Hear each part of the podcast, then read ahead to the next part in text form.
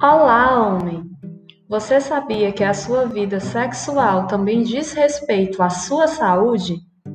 Sexo e saúde são temas que têm tudo a ver.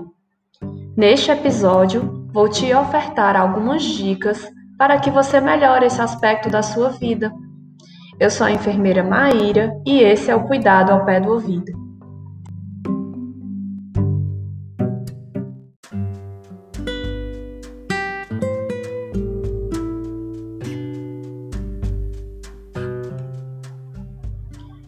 Então, você já refletiu como anda a sua saúde sexual? Como você tem vivenciado o sexo?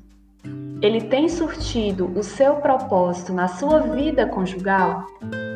Somos seres sexuais e por isso é importante conversarmos sobre isso para que você busque o seu bem-estar por completo e assim melhorar o aspecto sexual da sua vida. A primeira coisa que quero lhe dizer é: o sexo precisa ser seguro, com proteção. Te falei sobre isso no episódio ISTs Como Prevenir. Se você não ouviu ainda, volta lá e confere, hein? Mas, além da camisinha, você precisa levar para a sua vida sexual a valorização do outro, da sua parceria sexual. E aí, como você tem feito isso? Muitas vezes há relatos de insatisfação sexual relacionado aos maus hábitos cotidianos que constroem o sexo. Estou falando da falta de respeito, de atenção, de escuta, da conquista ao outro. Precisamos entender que o sexo é construído ao longo do dia, através de atitudes e sinais por isso, homens, se atente para a sua companhia. Se atente no modo como você tem falado com sua esposa e a conquistado para o sexo. E isso inclui, além das pequenas atitudes do dia a dia, de você para com o outro, também atitudes de você para com você mesmo. Daí a importância de você se cuidar fisicamente e mentalmente Afinal, como se entregar totalmente para uma relação prazerosa se você não está inteiro? Outra coisa, lembre-se de que o ato da penetração é a conclusão do ato sexual.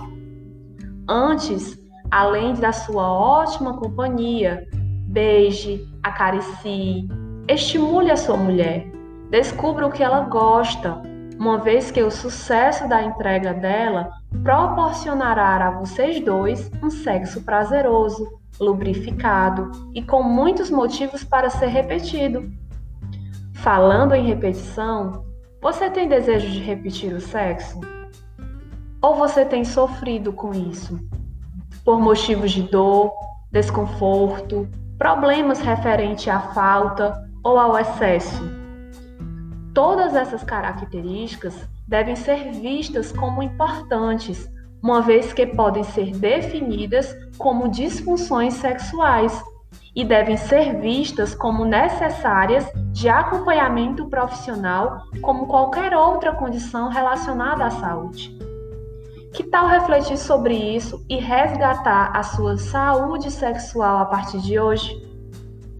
No próximo episódio, vou te dar algumas dicas de como você pode melhorar alguns comportamentos e hábitos em relação a você que irão refletir na sua saúde sexual. Me escuta, hein? Tchau, tchau!